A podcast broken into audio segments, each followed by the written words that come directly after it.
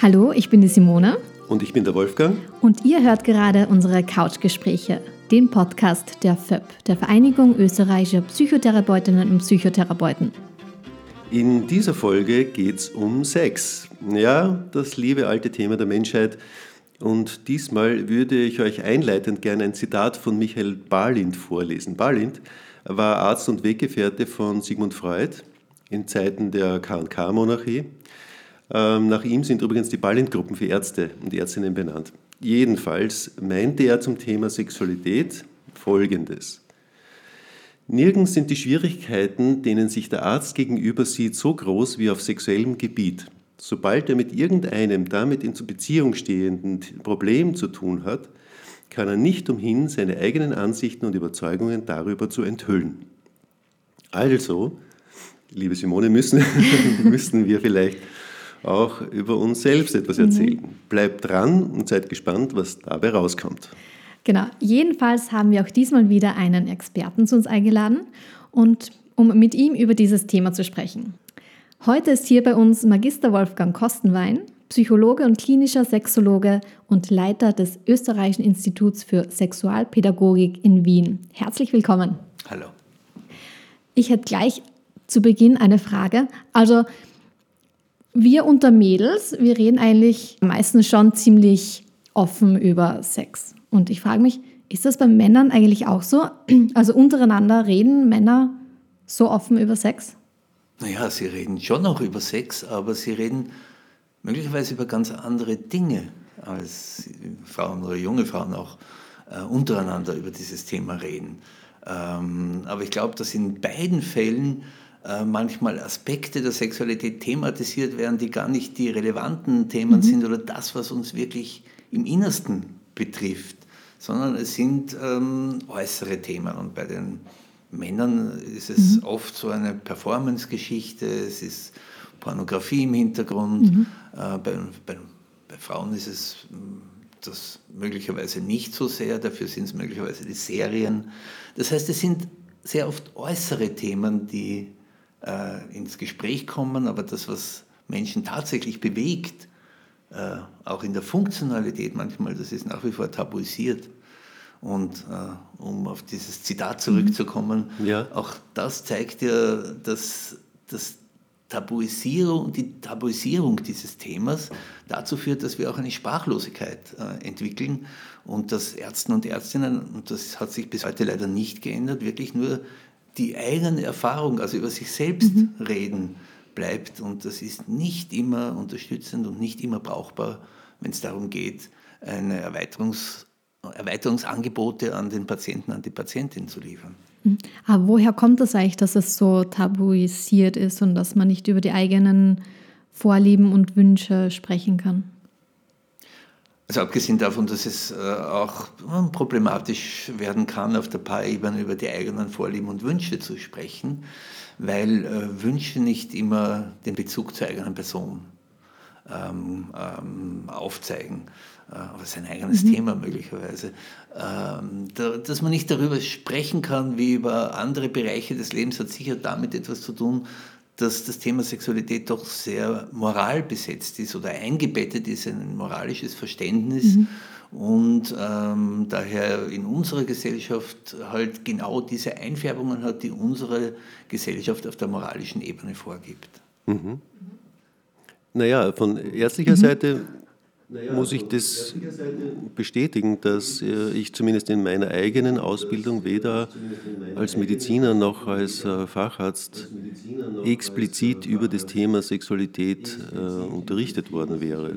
Das Wesentliche habe ich mir selber angelesen oder angeeignet oder aus persönlicher Erfahrung dann irgendwie abgeleitet. Ja, das ist sicher auch ein Problem, dass in der medizinischen Ausbildung das Thema Sexualität praktisch nicht relevant wird und wenn dann äh, der Bezug zu Sigmund Freud hergestellt wird und äh, das Wissen, dass äh, Sigmund Freud uns geliefert hat, ist ein sehr grundlegendes und hat die Perspektive sehr eröffnet. Aber Sigmund Freud hat das Pech gehabt, dass er irgendwann einmal verstorben ist und ähm, dann die vielen Theorien, die er ständig aufgestellt wieder verworfen hat, das, was er zuletzt gesagt hat, wurde ein bisschen in die Ausbildung heute übernommen. Wir haben inzwischen viele Jahrzehnte an Kenntnisgewinn und an Wissensgewinn. Und genau das fließt nicht in die Ausbildung ein. Und dummerweise nicht nur in die Ausbildung äh, von Medizinern, Medizinerinnen nicht, sondern auch die Ausbildung der Elementarpädagoginnen, die Ausbildung der äh, Lehrerinnen, Lehrer, all die haben dieses Wissen nicht und müssen aber, sind aber mit diesem Thema natürlich konfrontiert. Wir haben uns ja im Vorgespräch äh, kurz über das unterhalten, weil ich gemeint habe, äh, das Verdienst von Sigmund Freud war ja sicher auch, dass äh, die, den Beginn der sexuellen Entwicklung nicht mit der Pubertät verortet hat, sondern eigentlich bereits von Beginn an. Du hast gemeint, ja, das stimmt wohl so, aber trotzdem siehst du das ganz anders, als er das gesehen hat. Kannst du das vielleicht ein bisschen ausführen näher? Naja, das große Verdienst äh, von Sigmund Freud ist, dass er diese Themen überhaupt äh, erst in, äh, also eingebracht hat als, als relevante Themen oder als Bereiche, die man sich anschauen muss. Und er hat natürlich als Kind seiner Zeit vor allem diese kognitive Ebene ähm, gesehen. Was wir heute wissen, ist, dass die Aneignungsprozesse, also wie Sexualität im Menschen landet sozusagen, ähm, ja nicht nur auf einer kognitiven Ebene stattfinden, sondern besonders in den ersten Lebensjahren eigentlich Körperaneignungen sind. Es sind Körperkompetenzen, die sich entwickeln, die neben anderen Aspekten auch die Sexualität in ihren Entwicklungsschritten oder die, die Kompetenzerweiterung ermöglichen. Kannst du das näher erklären oder beschreiben, wie ja, natürlich. Also ähm, um uns wahrzunehmen und uns auch äh, uns allgemein emotional gestalten zu können äh, und daher auch ähm, um uns sexuell in unseren sexuellen Wahrnehmungen gestalten zu können, ähm, brauchen wir unseren Körper. Und unser Körper hat unterschiedliche Instrumente, die er einsetzen kann, um uns zu gestalten. Und das sind im Prinzip vier Instrumente. Das ist jetzt sehr trivial, was ich erzähle, aber es ist trotzdem sensationell in dem Kontext. Ne? Äh, das ist das Spiel mit dem Muskeltonus, Anspannung, Entspannung. Und wir wissen, dass bereits Babys, bevor sie sich noch genital berühren können, mit diesem mit diesem Spiel, also das Spiel benutzen, um etwas zu spüren, etwas wahrzunehmen. Und Beispiel, um das konkret zu machen, wenn Babys am Rücken liegen, beginnen sie irgendwann einmal in die Bauchlage zu versuch, versuchen, sich in die Bauchlage zu drehen. Und wenn man das macht, dann braucht man das Becken und man braucht die Anspannung der Beckenbodenmuskulatur. Und wenn jetzt Anspannung der Beckenbodenmuskulatur eine angenehme, ein, ein angenehmes sexuelles Gefühl erzeugt, dann wird dieses Baby dieses Gefühl immer wieder aufsuchen und immer wieder über die Anspannung versuchen, dieses Gefühl zu generieren. Und das etabliert sich dann als Automatismus und als, ein Tool, die Erregung steigern zu können. Und das Faszinierende ist, dass manche Menschen sich genau diese Kompetenz bis in die erwachsene Sexualität retten und über dieses Anspannen die Erregung gut steigern können. Also wenn wir mit Menschen reden, dann sehen wir, also sehr triviales Beispiel, das häufigste äh, sexuelle Problem von erwachsenen Männern ist das zu schnell kommen, also Ejaculatio precox. Und äh, ich habe bisher noch keinen Mann bei mir sitzen gehabt mit dieser Fragestellung, der nicht dieses Anspannungskonzept ganz groß auch in, im sexuellen Gestaltungsrahmen hatte. Ähm, als Problem oder? Nein, nicht als, also eigentlich als Kompetenz, um steigern zu können. Aber mhm. es ist so mhm. effektiv, Aha. dass er so schnell steigert im Automatismus, ähm, dass er dann relativ schnell oder sehr, sehr schnell diesen Point of No Return erreicht und dann eine, äh, einen Orgasmus hat. Ähm, um jetzt auf die Ausbildung der Mediziner, Medizinerin dazu zurückzukommen, ähm, die Mediziner haben leider diesen Wissenshintergrund nicht. Das heißt, sie sind auch hier auf ihr Privatwissen zurückgeworfen. Und privat oder laienhaft könnte man meinen, ein Mann, der schnell kommt, empfindet zu viel.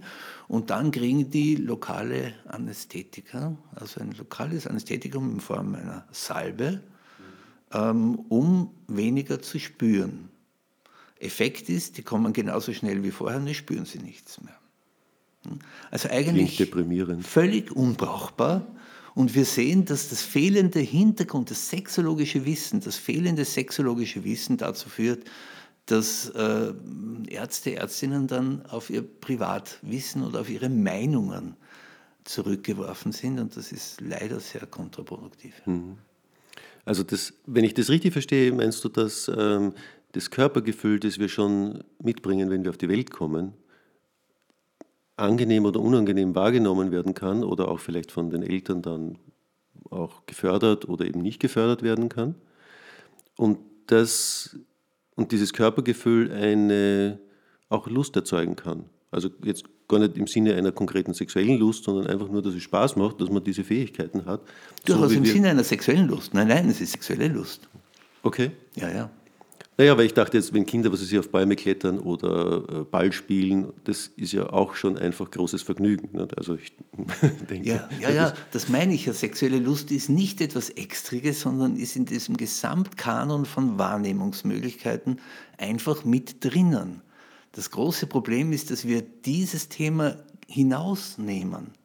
Alle anderen Wahrnehmungsmöglichkeiten sind ja gesellschaftlich akzeptiert, aber Kinder und sexuelle Empfindungen, Lustempfind genitale Lustempfindungen von Kindern sind tabu, nach wie vor. Naja, das war ja schon zu Freuds Zeiten so. Nicht? Also ich glaube, wenn ich das jetzt richtig äh, erinnere, dann hat Freud sich ja damit wirklich äh, auf einen Hotspot gesetzt, nicht? würde man heute sagen, wo er gemeint hat, das würde Kindern auch schon zu eigen sein und nicht erst mit der Pubertät beginnen. Und das ist ganz schwierig zu besprechen. Damals war es das und äh, es ist wohl heute auch nicht viel anders.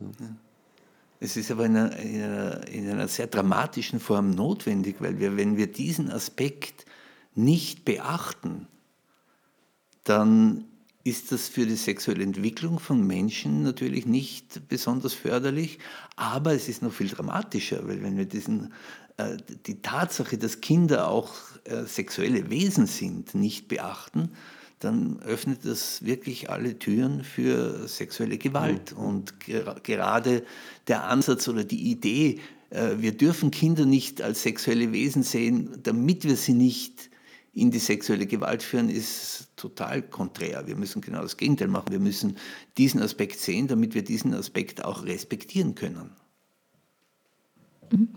Ähm, dann kommen wir gleich zu einem anderen, teilweise noch Tabuthema. Also ich habe das Gefühl, bei Männern zwar nicht, aber bei Frauen und Mädchen, dass da das Thema Selbstbefriedigung schon immer noch ein sehr großes Tabuthema ist und dass man nicht drüber spricht und man halt das Gefühl hat, dass es eigentlich dreckig ist und das darf man nicht machen und es ist böse, böse, böse. Ähm, ja, wie ist da deine Meinung dazu? Naja, also ich sehe das heute eigentlich nicht. Ich, wenn ich es provokant formuliere, sehe ich eher das Gegenteil. Also es stimmt, es hat im 18. Jahrhundert begonnen. Im 18. Äh, Jahrhundert findet sich 17, irgendwas finden sich die ersten, ähm, die ersten Bücher nur zu dem Thema Masturbation und die schädlichen Auswirkungen und die Möglichkeiten, das zu heilen. Ja, also ich, da gibt es eine Vielzahl von Publikationen durchaus äh, wissenschaftlich, also mhm. es wird auch immer wissenschaftlich begründet. Das ist tatsächlich bis in die 60er Jahre des letzten Jahrhunderts, also 1960, ähm, noch stark Thema gewesen. Äh, Selbstbefriedigung sei schädlich, hätte auf der moralischen Ebene, aber durchaus auch körperlich, äh, Rückenmarkserweichung, alle möglichen Theorien sind da aufgepoppt und es ist sehr eindrucksvoll, sich das alles anzusehen. Inzwischen erlebe ich ähm, fast das, die Umkehr davon. Also es gibt heute die, wenn man so will, aufgeschlossene Haltung, äh, Sex, Sex, Sex, äh, Selbstbefriedigung sei etwas besonders Nützliches und das müssten alle tun, um in eine gute Sexualität zu landen. Und in sexualpädagogischen Workshops erlebe ich, erlebe ich aber dann manchmal 13-jährige Mädchen, die dort sitzen und sagen, ich habe das versucht, ich, das funktioniert bei mir nicht, ich bin falsch. Also dieser, im Moment haben wir eher das Gegenteil, einen Aufruf, äh, alle mögen sich äh, möglichst häufig selbst befriedigen, um einen guten Zugang zur eigenen Lust zu bekommen. Und das ist ein sehr verkürzter Zugang. Und wir wissen, dass Menschen sehr wohl in einer guten Sexualität landen können, ohne sich selbst zu, äh, zu befriedigen. Aber ähm, auch das ist eine verkürzte Sichtweise, die wiederum ein, ein fehlendes sexologisches Hintergrundwissen ähm, im Hintergrund hat. Was wäre so ein quasi gesunder Umgang damit? Natürlich kann Selbstbefriedigung äh, sehr nützlich sein, um die eigene Lust gut spüren zu können, genau wahrzunehmen, was be bereitet mir Lust, wie sind die Wege in meine Lust und wie kann ich dieses Erfahrungspotenzial auch erweitern. Und das ist mit, in der Auseinandersetzung mit sich selbst natürlich ein Vorteil, aber ähm, gerade Frauen, wo es ja darum geht, sozusagen auch das in den Innenraum zu erotisieren, wenn sie mhm. jetzt in einem heterosexuellen Kontext Sex haben wollen, dann geht es darum, dieses Aufnehmen, diese innere Lust auch spüren zu können. Äh, und da gibt es auch andere Wege dorthin als über die Selbstbefriedigung. Ich, ich erinnere mich da gerade, ähm, als ich 13, 14 war so ungefähr, ähm, habe ich herausgefunden, wie man sich selbst befriedigt, weil es ein, der schlimmste Bub in der Umgebung, ja, der war der, der das alles wusste und der hat das uns erzählt. ja, und über ihn habe ich dann eigentlich herausgefunden, wie man das macht. Ist das heute auch noch so? Also man würde ja glauben, dass heute die Aufklärung ganz anders stattfindet. Also ohne jetzt eine genaue Kenntnis über deine Kindheit zu haben, ja. unterstelle ich dir, dass du auch als Kind schon herausgefunden hast, wie man sich selbst befriedigt.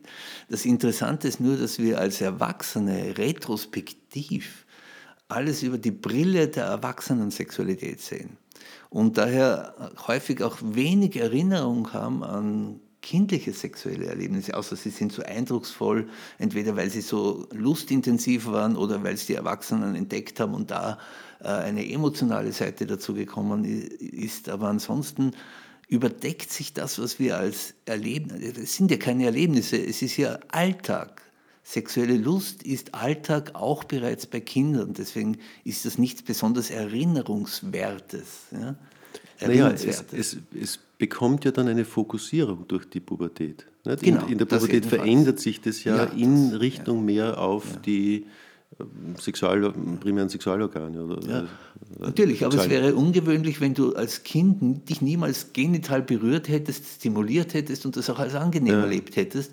Also all diese Dinge spielen sich ja viel, viel früher hinein, nur werden sie ähm, nicht immer begünstigt durch die Umwelt, weil es ist auch heute noch so, wenn Erwachsene sehen, dass ihre Kinder sich, es eigentlich sich genital zu berühren, weil ein guter Entwicklungsschritt und Erwachsene freuen sich über jeden Entwicklungsschritt ihrer Kinder, wenn sie die ersten mhm. Schritte mhm. machen, wenn sie lesen, schreiben lernen. All das ist eine reine Freude. Ich habe noch nie Erwachsene erlebt, die gesagt haben, wenn sie gesehen haben, dass sich ihr Kind genital berührt, dass sie gesagt haben, ist das schön, mein Kind entwickelt sich gerade sondern es ist immer diese Geschichte, gib die Hand dort raus oder geh jetzt Hände waschen, statt dass man sie vorher Hände waschen schicken würde, das wäre noch sinnvoll. Ne?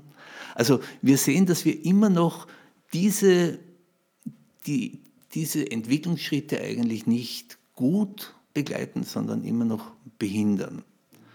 Selbstverständlich, das muss ich jetzt dazu fügen, gibt es Situationen, wo es nicht passend ist, dass sich das Kind so ähm, verhält. Aber auch dann könnte man ja positiv sie äh, woanders hinführen. Also Beispiel, ähm, eine Kindergartenpädagogin hat mir letztens erzählt, sie wollte einen, einen Singkreis machen und die Kinder, ähm, zwei Kinder davon sind dort im Kreis gesessen, Hand in der Hose und es war tatsächlich störend in der Situation.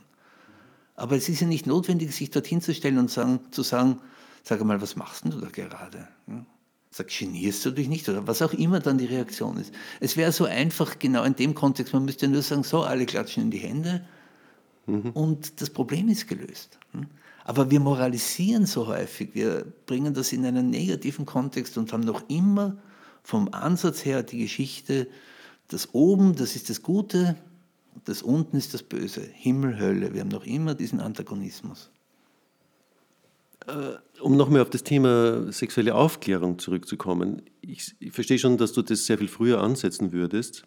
Trotzdem nochmal äh, unsere Frage, was würdest du sagen, was eine gute sexuelle Aufklärung wäre? Die findet ja auch teilweise zum Beispiel über das Internet, über Pornos im Internet statt, wo sich die Kinder selber Informationen holen zu dem Thema. Das wäre aus deiner Sicht eigentlich nicht das Angemessene, wenn ich das richtig verstehe. Also ich habe es noch nicht gesagt, aber jetzt sage ich es. okay. ähm, äh, also äh, Pornos sind ähm, als Informationsquelle völlig ungeeignet, weil das sind ja keine Dokumentationsfilme, sondern es sind ähm, Fantasieprodukte, die einen einzigen Zweck verfolgen, nämlich ähm, die Lust von Menschen zu unterstützen. Äh, also selbstverständlich sind die nicht förderlich. Ähm, die andere Seite, dass wir sagen, äh, Pornografie ist grundsätzlich immer extrem schädlich für Menschen und gerade für junge Menschen, für Jugendliche, äh, das, sehen wir differenzierter, weil wir einfach wahrnehmen, dass es davon abhängt, und jetzt komme ich wieder darauf zurück, wenn Kinder einen guten Körperzugang haben und den von Beginn an entwickeln konnten, eine gute Wahrnehmung, dadurch auch eine gute Lustwahrnehmung bekommen, dann werden sie in ihrem sexuellen Handeln das als Anker für ihr Handeln nehmen. Das heißt, sie werden die Dinge, die für sie angenehm sind, das wird das, was den Gestaltungsrahmen, sie werden sehnsuchtsgeleitet sozusagen ihre Sexualität gestalten. Wenn Kinder nicht die Möglichkeit hatten, sich gut zu spüren, gut zu wahrnehmen, gut in ihrer Lust verankert zu sein, erst dann bekommen diese äußeren Bilder eine Bedeutung. Und dann kann es tatsächlich sein, dass Pornografie nicht nur beeinflusst, sondern auch beeinträchtigt. Und wir sehen beides. Und die Antwort auf den Pornografiekonsum oder die Macht der Pornografie bei Jugendlichen müsste eigentlich sein, nicht äh, wir verbieten es ihnen, weil es lässt sich auch nicht verbieten, sondern wir fördern von Beginn an Kompetenzen, die sie autonomer von Pornografie gestalten lassen. Das ist die einzig brauchbare und nachhaltige Antwort. Ich erinnere mich gerade an eine Umfrage, die gemacht wurde bei 13- bis 15-Jährigen. Ähm, also das wird immer wieder gemacht in größeren Abständen. Äh, früher, sagen wir mal vor 20, 30 Jahren, war die Hauptfrage, die sich Jugendliche gestellt haben zum Thema Sexualität, will ich das schon machen oder nicht? Heute ist die erste Frage, die sich die jungen Leute stellen, schaue ich gut dabei aus? Und das hat etwas mit dieser Bilderflut, denke ich, zu tun und damit, dass wir so viele vorgefasste Vorstellungen davon bereits im Kopf haben, wie wir es sein sollten, nicht? wie wir uns bewegen sollten, was wir tun sollten, nicht? wie wir uns präsentieren sollten.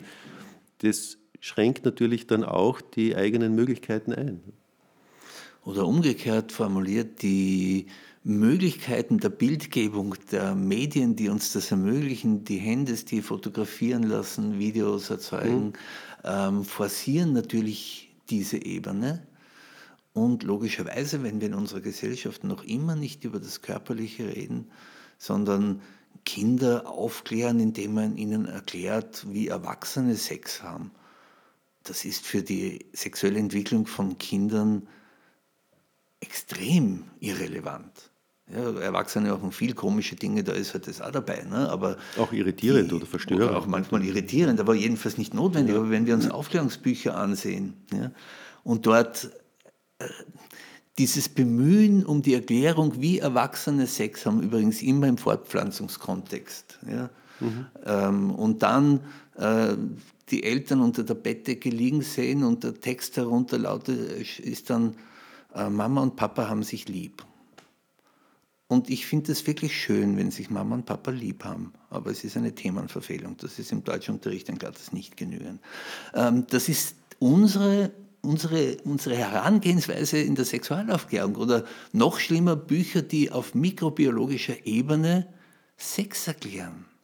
Also eine, eine Eizelle personifiziert mit grinsendem Gesicht und die Samenzellen, die um die Wette laufen mit heraushängender Zunge und, und der Schnellste gewinnt. Äh, all das biologisch natürlich völliger Schwachsinn. Aber wie würden, also in keinem anderen Bereich würden Menschen auf die Idee kommen, Kindern irgendetwas auf der mikrobiologischen Ebene zu erklären.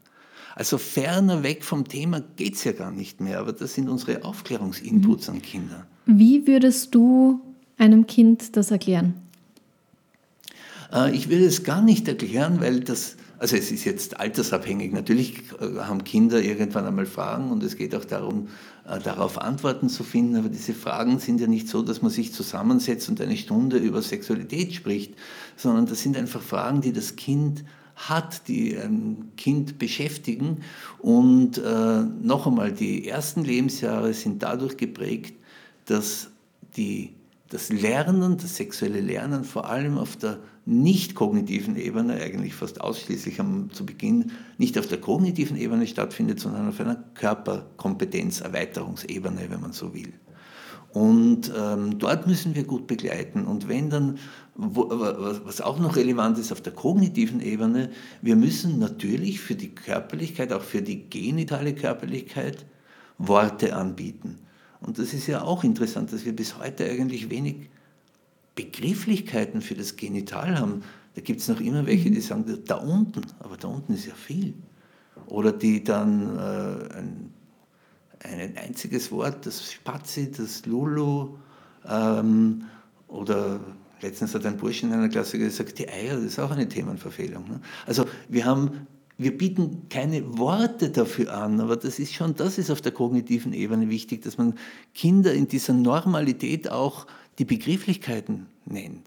Wir haben für jedes andere, für jeden anderen Körperteil haben wir differenzierte Begriffe für, für, das, für die Nase. Nase hat einen Nasenrücken, Nasenflügel, Nasenlöcher. Und für das Genital haben wir keine Worte, aber es gibt, es gibt die Vulva, es gibt die Vagina, es gibt die Klitoris, die Klitorisschenkel. Ähm, wir haben eine Vielzahl von differenzierten Begrifflichkeiten, die wir Kindern aber nicht mitgeben. Und wenn wir keine Begrifflichkeiten dafür haben, dann ist es der, von der kognitiven Ebene wieder schwieriger, einen Zugang dazu zu finden. Tja, von solchen Tabuthemen wie Sexualität bei Kindern kommen wir jetzt auch gleich unter anderem zu besonderen sexuellen Vorlieben und Fetischen. Und natürlich, wie versprochen, gibt es auch Tipps und Tricks für ein erfülltes Sexualleben für euch. Das alles gibt es gleich hier bei den Couchgesprächen.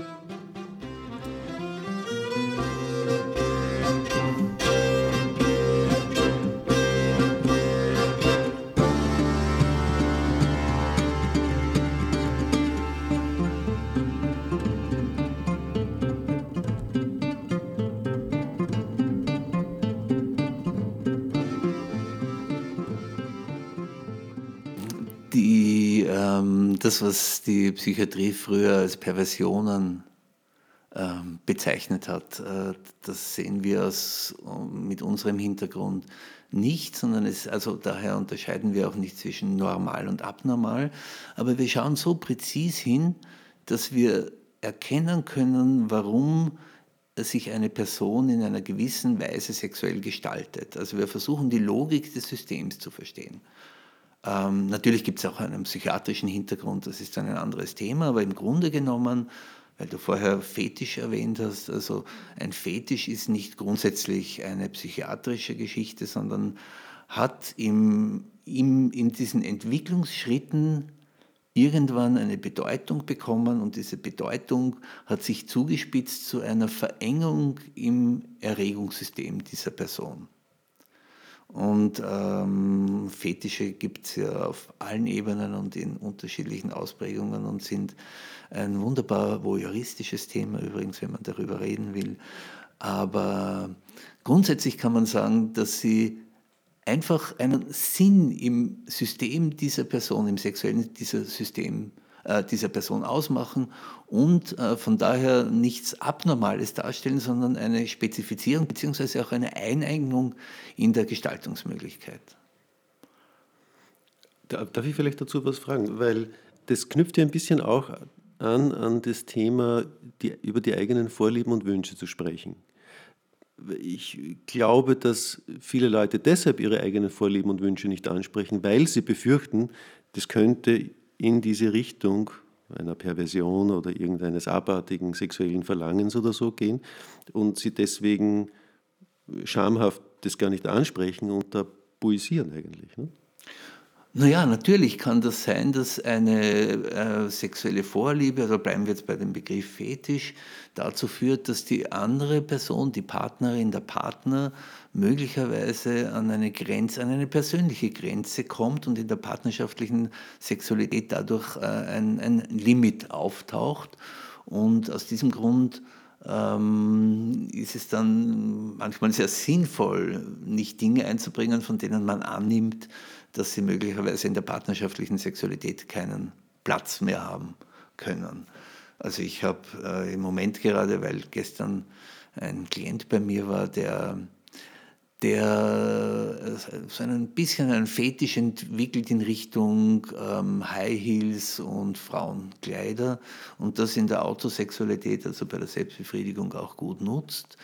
Und ähm, jetzt hat er das Pech gehabt und in dem Fall wirklich das Pech gehabt, dass seine, ähm, seine Partnerin das entdeckt hat und massiv irritiert ist. Und komplett ähm, die Sexualität, die sie bisher, die Paarsexualität auch in Frage stellt mhm. und jedenfalls dort nicht mehr mit kann. Also als Bedrohung erlebt. Ja. Auch als Bedrohung erlebt, ja. Und die Sache ist jetzt, ähm, ähm, daher ist dieses, das, das ist das Problem mit Wünsche und Bedürfnisse ausdrücken, äh, weil dann das Paar in der gemeinsamen Sexualität so häufig an die Grenze kommt. Und wenn man nur diese Idee hat, dann bleibt nichts anderes als ähm, die Empfehlung, man muss sich halt jemanden suchen, der passt. passt. Das ist dann häufig dieses Thema. Oder ich muss zu dem stehen, was ich tue. Aber das, was ich sehr häufig erlebe, dass Menschen zu mir kommen, die sagen, sie fühlen sich selbst als Gefangene ihres sexuellen Systems. Mhm. Ja, Ganz extrem natürlich, wenn das in eine Richtung geht, die mit Straffälligkeit verbunden ist. Also wo, wo, wo Menschen in eine Richtung gezogen werden, wo sie wissen, das ist nicht gut, weil sie sich selber damit schaden. Ich denke jetzt an einen Mann, der bei mir ist, äh, mit dem Problem Exhibitionismus, der immer wieder in Situationen kommt, wo er in die Straffälligkeit rutscht. Und das ist aber kein böser Mann, ja, das ist kein böser Mensch, sondern das ist ein Mensch, so wie wir alle, der einfach immer wieder sexuell sich dort hingezogen fühlt und in Situationen kommt, wo Verantwortungsübernahme, ist ein intelligenter Mann, steht voll im Leben, aber wo Verantwortungsübernahme nicht mehr möglich wird, weil das sexuelle System ihn dorthin führt. Und das Schöne ist, dieses sexuelle System ist jetzt kein Naturereignis und für manche eine Naturkatastrophe, sondern das ist etwas, was sich entwickeln und auch erweitern kann. Wir brauchen nur ein differenziertes sexologisches Verständnis, um über die Logik seines Systems dieser Person auch Erweiterungsmöglichkeiten anzubieten. Und das ist Sexualtherapie. Mhm. Das heißt, in seinem Fall war das so möglicherweise, dass sich die Sexualität äh, autonomisiert hat, also gewissermaßen ein Eigenleben entwickelt hat und ihn das in seinem sonstigen Leben beginnt massiv zu stören, weil wenn er dann straffällig wird, ist es ein großes Problem. Ja, ja, nur würde ich äh, nicht, äh, nicht ähm, äh, es ist nicht autonom geworden, das System, sondern genau das Gegenteil. Ne? Er hat, äh, jetzt muss ich das allgemein formulieren, um nicht zu sehr mhm. an einem Klienten dran zu sein, mhm. aber ganz häufig ist es so, dass diese Menschen eben wenig genitalen Bezug haben, also wenig genital wahrnehmen, wenig spüren und aus diesem Grund über den Affekt, also über ein Aufladungssystem, die Lust bedienen. Also man könnte sagen, es ist ein Umwegrentabilitätskonzept. Ja? Also sie investieren auf der, sie brauchen die emotionale Aufladung, um die genitale Erregung wahrnehmen zu können. Es geht also nicht unmittelbar über den genitalen Raum, und dort haben sie sehr wenig Wahrnehmungs- und Gestaltungsmöglichkeiten, sondern es geht über den Umweg der Aufladung. Übrigens, es gibt auch sozialverträgliche Reformen der Aufladung. Die sozialverträglichste Form ist die Verliebtheit. hohe emotionale Intensitäten, die ein hohes Bedürfnis nach genitaler ähm, Gestaltung. Also sind Menschen, die manchmal immer dauernd permanent Sex haben würden mit dieser Frau, mit dieser Person. Und ähm, wenn das sozusagen aber nur über diesen Umweg geht, dann sind das die, die nach ein, zwei oder maximal drei Jahren in der Lustlosigkeit landen. Mhm. Wenn die, wenn die rosarote Brille langsam verschwindet oder wie? Nicht die rosarote Brille, sondern also die Intensität der, der Erregung, die über den Affekt dieser Person mhm. mhm. läuft, ähm, ist notwendig, um auf der genitalen Ebene Erregung wahrzunehmen. Und in einer länger dauernden Beziehung, wenn sich das normalisiert, wenn die Verliebtheit in die Liebe übergeht, dann ist dieser Affekt nicht mehr hoch genug, um mhm. Erregung wahrzunehmen. das ist das fehlende sexuelle Begehren, das manche Paare kennen und die dann immer verwundert sind, dass es Paare gibt, die nach 20 Jahren ähm, Beziehung ebenso noch in gute Sexualität leben können. Mhm. Ähm, aber eben, also ich denke mir, es ist ja normal quasi, dass die Lust dann weniger wird in einer langjährigen Beziehung. Aber wie kann man da ja, das wieder aufleben lassen oder dass man dann auch in einer langen Beziehung immer noch ein erfülltes Sexualleben hat? Also wenn, wenn ich jetzt mit dem Begriff normal und abnormal nichts anfangen kann, dann kann ich schon gar nichts mit der Behauptung anfangen, dass es normal wäre, dass die Lust weniger wird. Die Lust wird dann weniger, wenn ich bestimmte Rahmenbedingungen auf der affektiven Ebene benötige, um meine Lust auszulösen. Ähm, sexuelle Autonomie würde bedeuten, dass Menschen einen guten Zugang zu ihrer genitalen Lustebene besitzen. Das ist autonom. Und das noch verbinden mit einer Emotionalität. Also es ist nicht rein die genitale Ebene, sondern die Ausgewogenheit zwischen emotionalem Genuss und genitalem Genuss. Aber wenn das jetzt ein Ungleichgewicht ist und die emotionale Ebene eine Voraussetzung dafür darstellt, dass man genital etwas wahrnimmt, dann ist es die Begrenzung. Und dann trifft das zu, was du gerade formuliert hast. Dann wird es weniger. Mhm. Und wie kann man das dann bessern? Naja, das ist jetzt fast einfach zu formulieren aufgrund dessen, was ich gerade gesagt habe. Wenn das Ungleichgewicht darin besteht, dass die genitale Ebene zu wenig Zugriffsmöglichkeiten, zu wenig Gestaltungsmöglichkeiten bietet und die affektive Ebene als Conditio sine qua non vorhanden ist, dann ist die Unterstützung einfach in der Erweiterung der genitalen Gestaltungsebene zu finden. Und das ist das Schöne, dass in diesem Kontext es dann gar nicht mehr notwendig ist, sich mit der psychischen Ebene auseinanderzusetzen.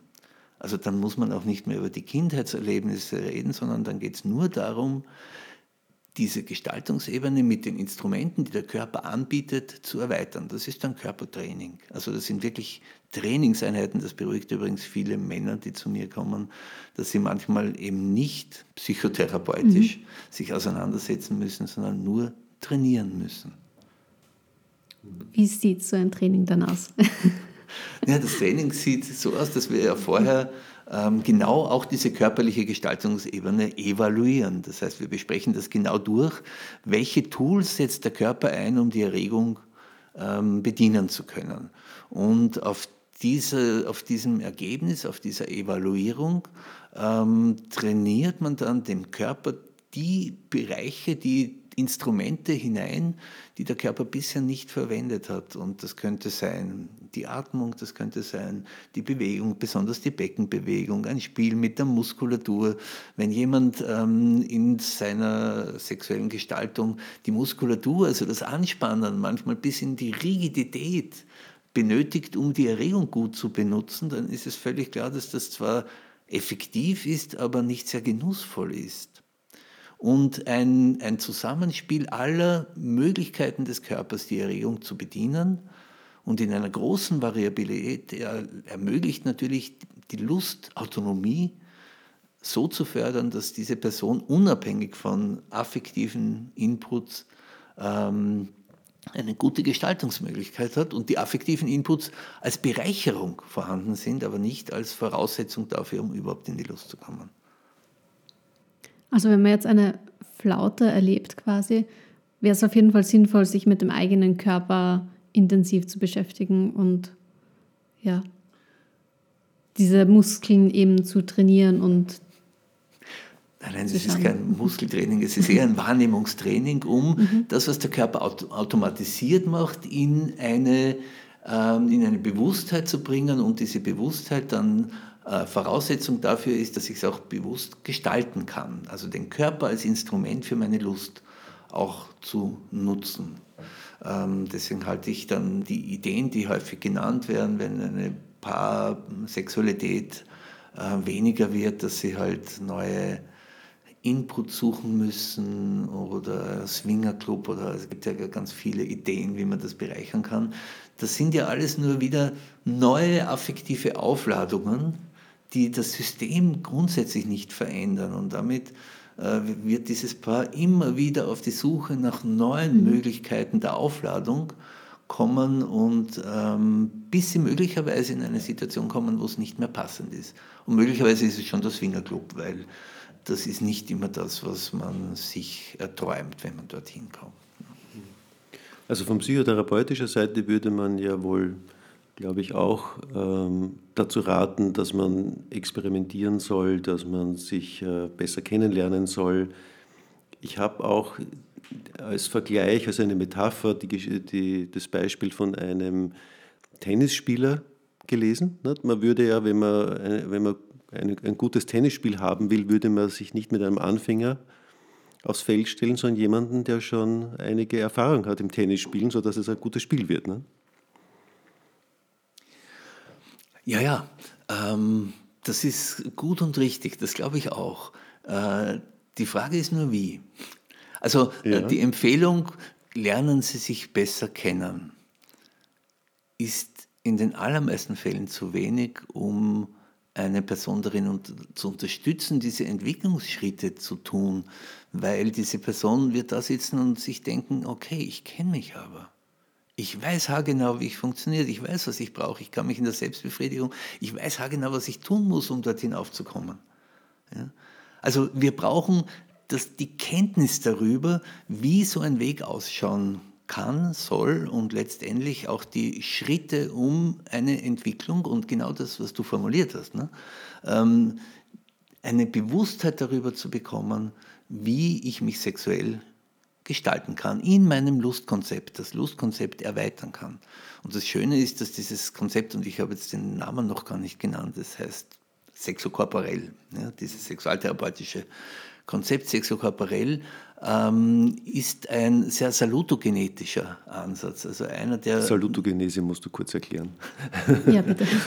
Also ist ein, ein Ansatz, der sehr am, ähm, am, am Gesunden ansetzt, der also nicht in gesund und krank ähm, teilt, sondern der eigentlich immer ein Erweiterungsansatz ist weil wir ganz häufig auch die Wahrnehmung haben, dass wenn etwas Unerwünschtes auftritt, dann fokussieren wir uns darauf, dieses Unerwünschte wegzumachen.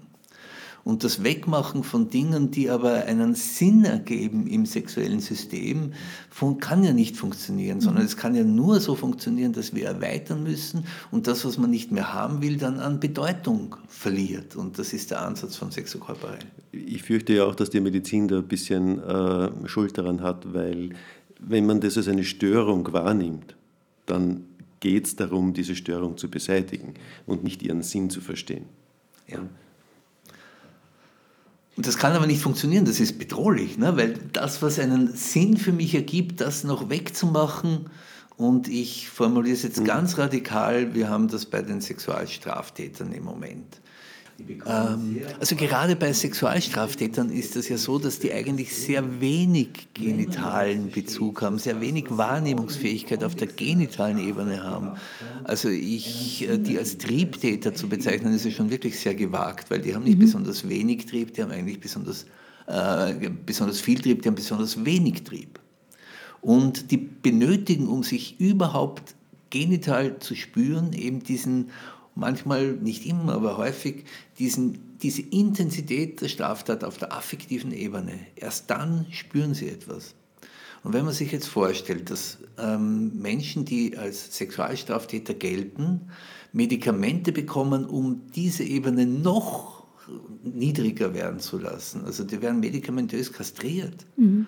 Und man verändert das Konzept nicht, dann bedeutet das, dass die auf der affektiven Ebene noch mehr Aufwand benötigen, um noch irgendwie dorthin zu kommen. Das heißt, mit diesem Ansatz verstärkt man das Risiko einer Straftat. Und das ist wirklich absurd und weist nur darauf hin, wie sehr sexologische Kenntnisse fehlen, auch im Umgang und in den, und den Unterstützungsmöglichkeiten von Sexualstraftätern.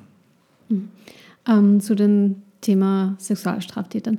Also ich weiß nicht, wie es jetzt ist, ob sich das inzwischen geändert hat, aber ich habe mal gehört, dass eben wenn man jetzt pädophile Veranlagungen hat, dass man merkt, man fühlt sich eigentlich zu Kindern hingezogen und auch wenn man es nicht macht, dass man dann aber keine Hilfe bekommt, solange man nicht irgendwas, ja, irgendwas macht in die Richtung, dass man wirklich straffällig wird. Ist das jetzt noch so? Nein, das ist nicht mehr ganz so, weil es inzwischen auch Selbsthilfegruppe Angebot, äh, Gruppenangebote mhm. gibt für Menschen, die diese, diese Neigung wahrnehmen. Das Problem, das große Problem ist allerdings, dass all diese Ansätze nur auf der Verantwortungsübernahme-Ebene äh, stattfinden. Das heißt, diese Menschen werden in, in, der, in, in der Bewusstheit unterstützt, dass das eine Straftat ist, dass das moralisch nicht in Ordnung ist und dass sie jederzeit die Möglichkeit haben, da Einfluss nehmen zu können darauf. Mhm. Äh, was, wo sie keine Unterstützung bekommen, und das schaut man sich auch bei den Menschen, die Angst haben, dass sie dorthin kommen könnten, man schaut sich nicht das sexuelle System an und man versteht nicht, dass das im bestehenden sexuellen System Sinn macht für diese Person und erst wenn man diese Sinnhaftigkeit so erweitert, dass es keine Relevanz auf der Handlungsebene mehr bekommt, dann hätte man wirklich Unterstützungsangebote gegeben und das passiert nicht, nach wie mhm. vor nicht. Gibt es in Österreich eigentlich gar nicht. Also kaum Stellen, wo man sich dann wenden könnte, um wirklich das, dem Problem auf den Grund zu gehen und nicht nur quasi die Symptome zu behandeln. Nein, weil das sexologische. Hintergrundwissen von den Fachpersonen fehlt. Mhm. Das ist so. Aber ich meine, wir sind bemüht.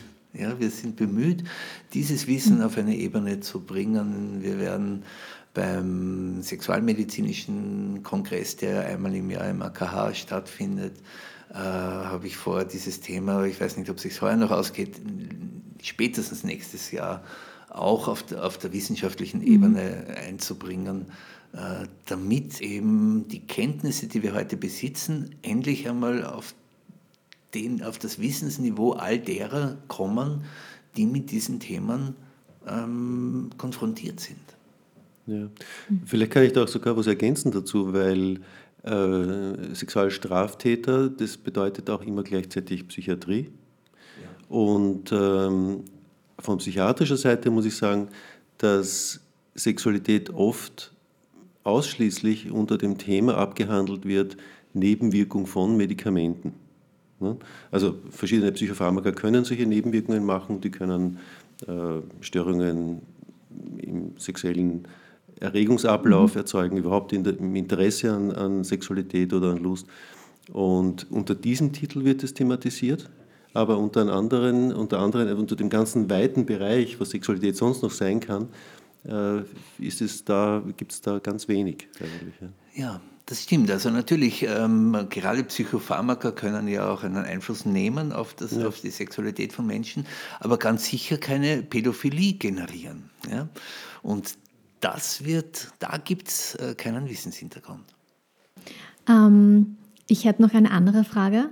Also ich habe das Gefühl, dass vor allem bei jungen Leuten ähm, ist es so, dass man immer das Gefühl hat, das Wichtigste beim Sex ist der Höhepunkt. Und wenn man nicht zum Orgasmus kommt, dann bringt das alles eh nichts. Aber ich denke halt, dass das auch sehr einschränkt dass man halt diesen Druck hat, dass man unbedingt kommen muss. Und ja, aber aus Expertensicht ist ein Höhepunkt wirklich so wichtig? Naja, Ja, aus betroffenen Sicht, sage ich einmal, gibt es sehr viele, die sehr wohl Wert legen, auch auf einen Orgasmus und vor allem, dass dieser Orgasmus auch als etwas Lustvolles erlebt wird. Und äh, ich glaube, ich habe es schon ein paar Mal gesagt heute, man muss die Dinge einfach differenzierter sehen, damit man wirklich versteht. Und ähm, es gibt ja diese Orgasmuskurven und wir unterscheiden da genau diese beiden Aspekte. Das eine ist die körperliche Kurve, wo dann vom Erregungsreflex oder vom, vom Genitalreflex sozusagen bis zum Entladungsreflex ein körperliches Geschehen passiert. Mhm. Und es gibt eine Wahrnehmungsebene und das ist eigentlich eine andere Kurve, die nicht immer parallel verläuft. Wie erlebe ich dieses dieses Geschehen bis zum Orgasmus? Und ist, das Orgas ist, die, ist es eine orgastische Entladung oder ist es ein Orgasmus, der auch eine emotionale Einbettung und eine Lusteinbettung bekommt? Und äh, da gibt es eine hohe, hohe Variabilität.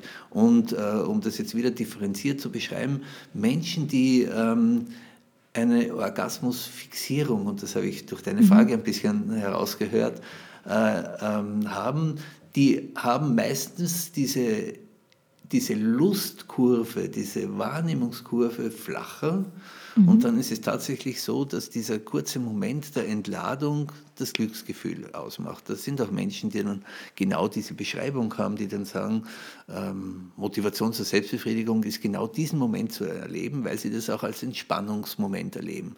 Also dieser Entspannungsfaktor im Orgasmus ist dann eigentlich ähm, der Moment, der sie ähm, der, der, der den, Lust, den kurzen Lustgewinn ausmacht.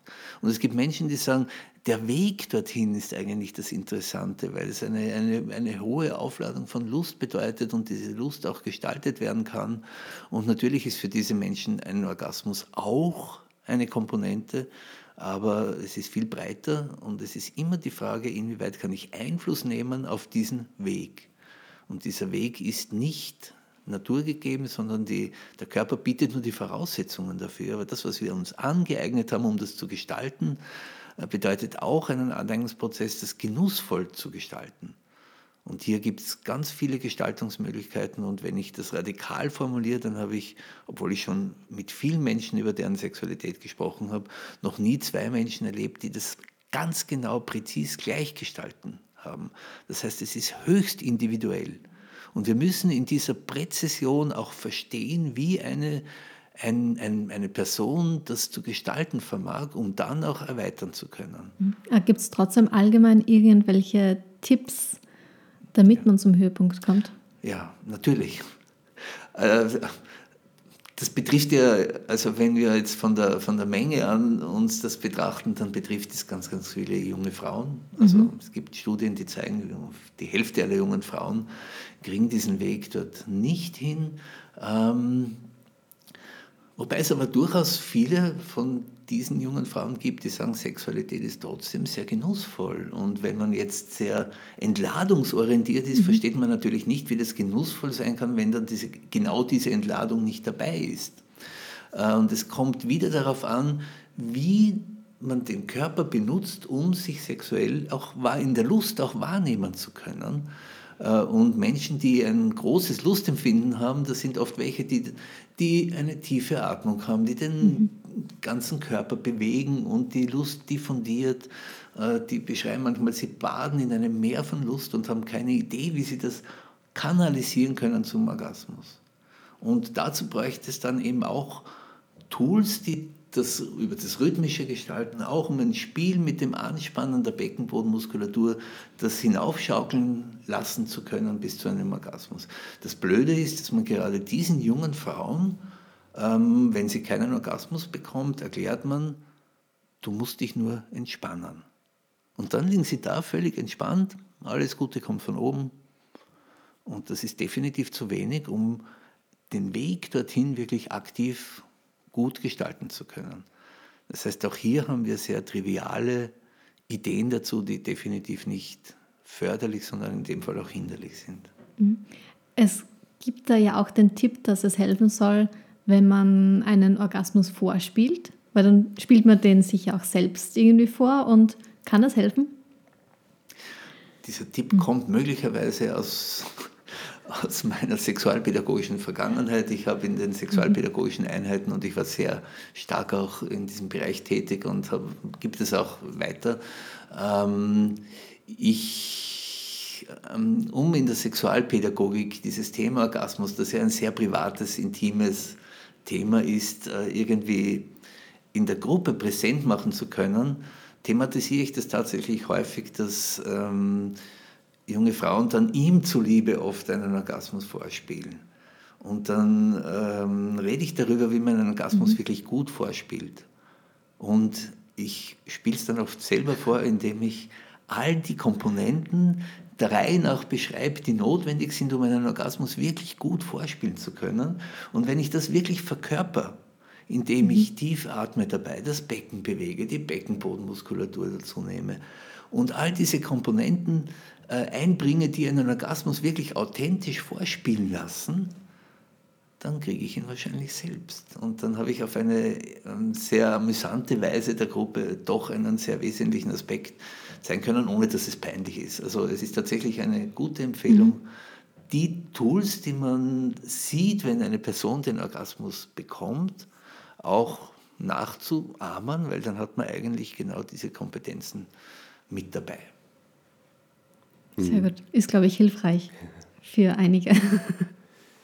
Ja, naja, ich glaube, das entsteht aus, dieser, aus dem Wissen, dass äh, manchmal die Psyche dem Körper folgt. Nicht? Wenn der Körper das tut und wenn, wenn, also das vorzuspielen heißt ja auch es tun müssen in gewisser Weise, nicht? dann folgt gewissermaßen die Psyche diesem Lustauftrag des Körpers nach und dann gibt es eine Art gemeinsames, gemeinsames Erleben. Nicht? Mhm. noch radikaler formuliert, und ihr seht, ich neige manchmal zu radikalen Formulierungen, ähm, ist Psyche und Körper ein und dasselbe. Also es ist jede Unterscheidung eigentlich, es geht unmittelbar zusammen.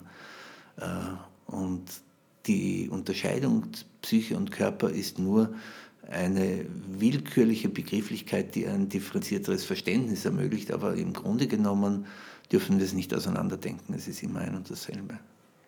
Ich finde es auch wichtig, nämlich weil du das vorher gesagt hast, dass dann oft äh, so eine große Frustration entsteht, wenn dieses Wissen nicht da ist, wenn so eine, eine Fokussierung auf ein einzelnes Thema vorhanden ist, dass gerade bei jungen Leuten dann oft so eine Frustration entsteht. Und ich habe eine Studie gelesen, dass in den USA beispielsweise die jungen Leute, ich weiß es nicht, zwischen 15 und 25 oder so, ähm, dass 24 Prozent von den Leuten auf Sexualität komplett verzichten, weil sie das so frustrierend erleben und weil die Ansprüche so hoch sind.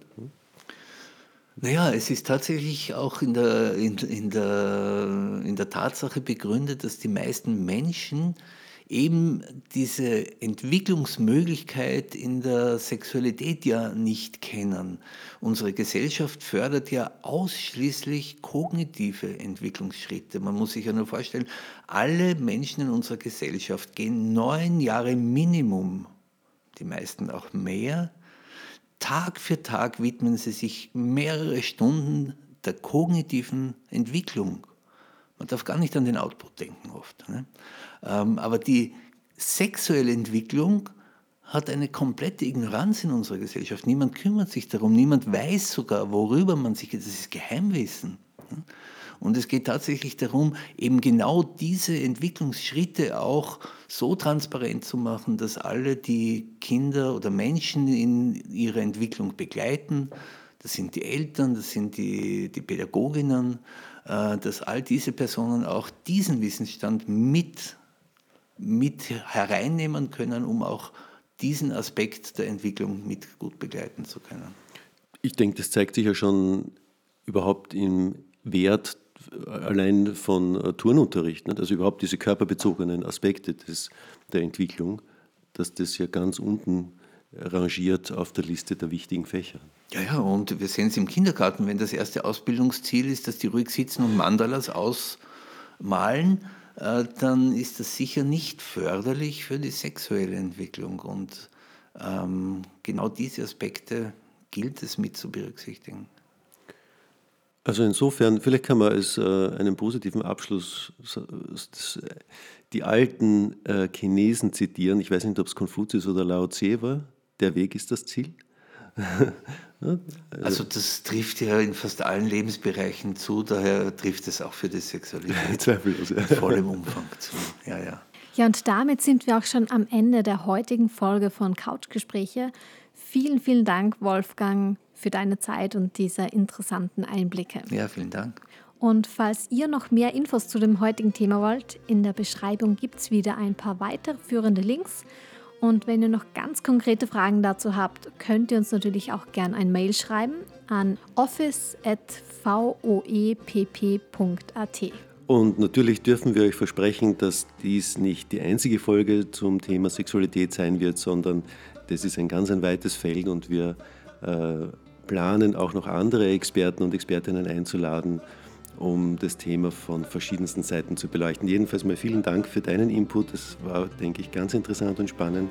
Äh, vielen Dank dafür. Ja, danke. Und danke euch fürs Zuhören. Wir freuen uns schon aufs nächste Mal. Bis dann. Baba. Borderline nehmen wir jetzt raus.